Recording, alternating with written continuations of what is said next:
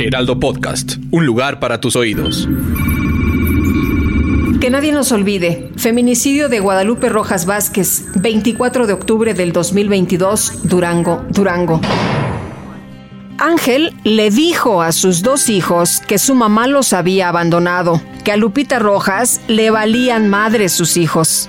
A Margarita Vázquez, madre de Lupita, le dijo que su hija se había conseguido a alguien más y abandonó a su familia, que hasta se había llevado el dinero de la renta y que los dejó sin nada. A la familia de Lupita les dijo que se habían peleado, que ella se fue con unas amigas y que ya no iba a volver. Ángel asesinó a Lupita, su pareja y madre de sus hijos. Durante siete días fingió que los había dejado.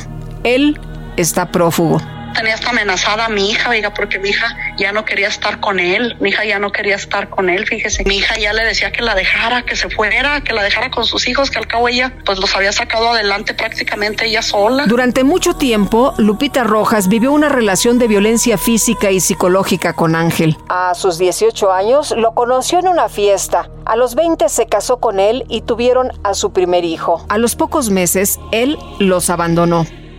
Pasaron alrededor de cuatro años y él la volvió a buscar. Tuvieron a su segundo hijo y los dejó por otra mujer.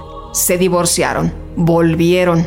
Él la celaba, la tenía rastreada y le quitaba el celular. Discutían mucho, peleaban, él la golpeaba, pero ella no se dejaba, trataba de defenderse. Lupita estaba cansada, cuenta a su madre. Empezaba con ataques de ansiedad y depresión.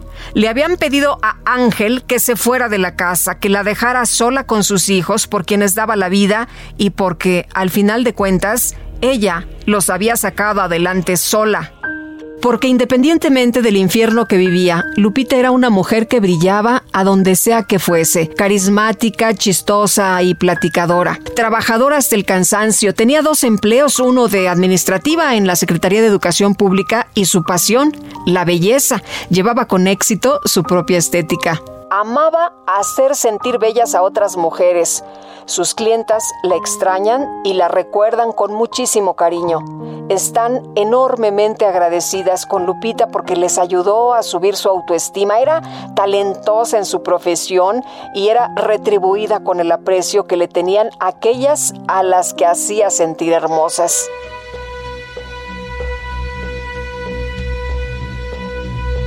El domingo 23 de octubre, Lupita celebraba el cumpleaños de una de sus primas junto a toda su familia. Estaba su mamá, tíos, primos, hermanos. Ángel, él estaba celoso porque el de los tacos no le quitaba la vista a su pareja y se marchó enfurecido.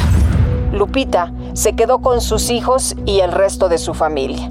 Le estaban pasando muy a gusto platicando y riendo. Volvió Ángel y se los llevó a la fuerza ella pedía quedarse un ratito más. Tanta fue la prisa que olvidó su chamarra y su bolsa en el lugar. A unas cuantas cuadras comenzó a golpearla de manera brutal en frente de sus hijos que no paraban de llorar. Un testigo llamó a la policía y Ángel se fugó. Esta persona ayudó a Lupita y a los niños y los llevó a su casa pensando que ahí estarían a salvo.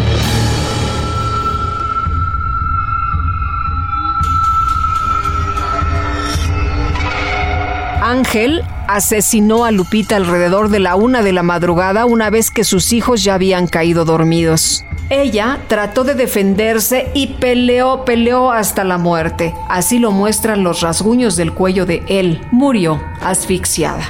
Por la mañana los niños vieron a su mamá tapada dormida en la cama y su padre no les dejó entrar al cuarto para despedirse de ella porque ya se les hacía tarde para ir a la escuela. Horas más tarde comenzó el montaje de que Lupita los había abandonado y no sabía nada de ella.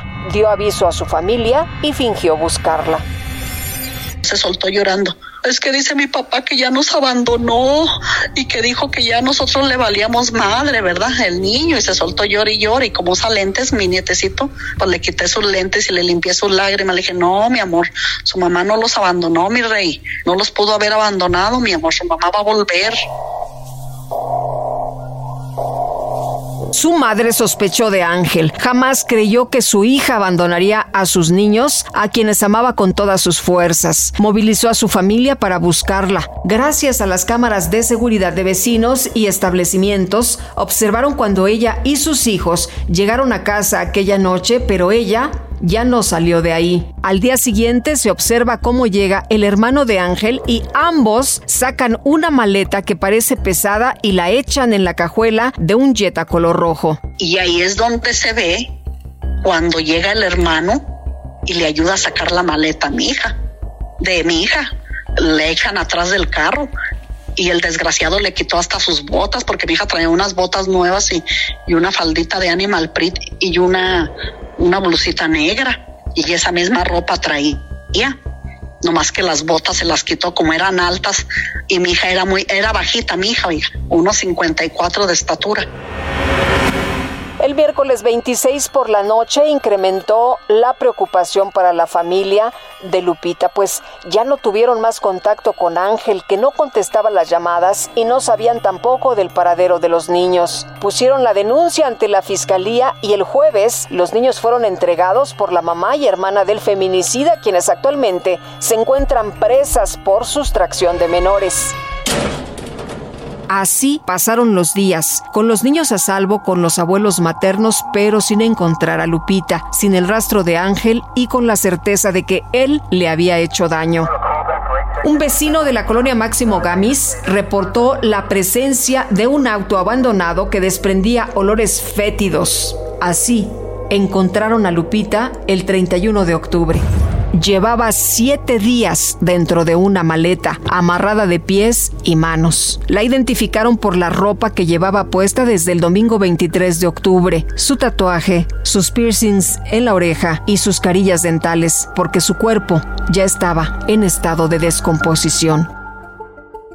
La señora Margarita sospecha que la madre y hermana de Ángel lo encubren por el feminicidio de su hija y ayudaron a la fuga tanto de él como del hermano que le ayudó a sacar la maleta. Piensa que podría estar en Estados Unidos y aunque las autoridades lo están buscando, no se sabe nada de ellos. Actualmente, los hijos de Lupita de 13 y 7 años están cobijados por el amor de sus abuelos maternos y sus tíos, pero viven con mucho dolor por la ausencia de su madre. La señora Margarita describe lo duro que ha sido el proceso para sus nietos. Lloran, se enojan, se les rompe el corazón una y otra vez al recordar a su madre. Están confundidos y decepcionados de su padre. Quieren quitarse su apellido. Uno siente culpa de haberse quedado dormido y no haberla defendido. El otro de no haberse despedido de ella justicia para mi hija, que no quede impune su caso, que no den carpetazo, que busquen hasta debajo de las piedras. ¿A poco se los tragó la tierra? El de Guadalupe Rojas Vázquez fue un feminicidio. Que nadie nos olvide. Esta historia cuenta con la autorización de las víctimas indirectas. Que nadie nos olvide es un reportaje original del Heraldo Podcast, escrito por María José Serrano, editado por Paola Sánchez. El diseño de audio es de Alberto García. Yo soy Guadalupe Juárez. Conoce más casos de feminicidio a través de la plataforma de audio digital de tu preferencia por El Heraldo Podcast. Síguenos en Twitter, Facebook y YouTube como El Heraldo de México y en Instagram y TikTok como El Heraldo Podcast.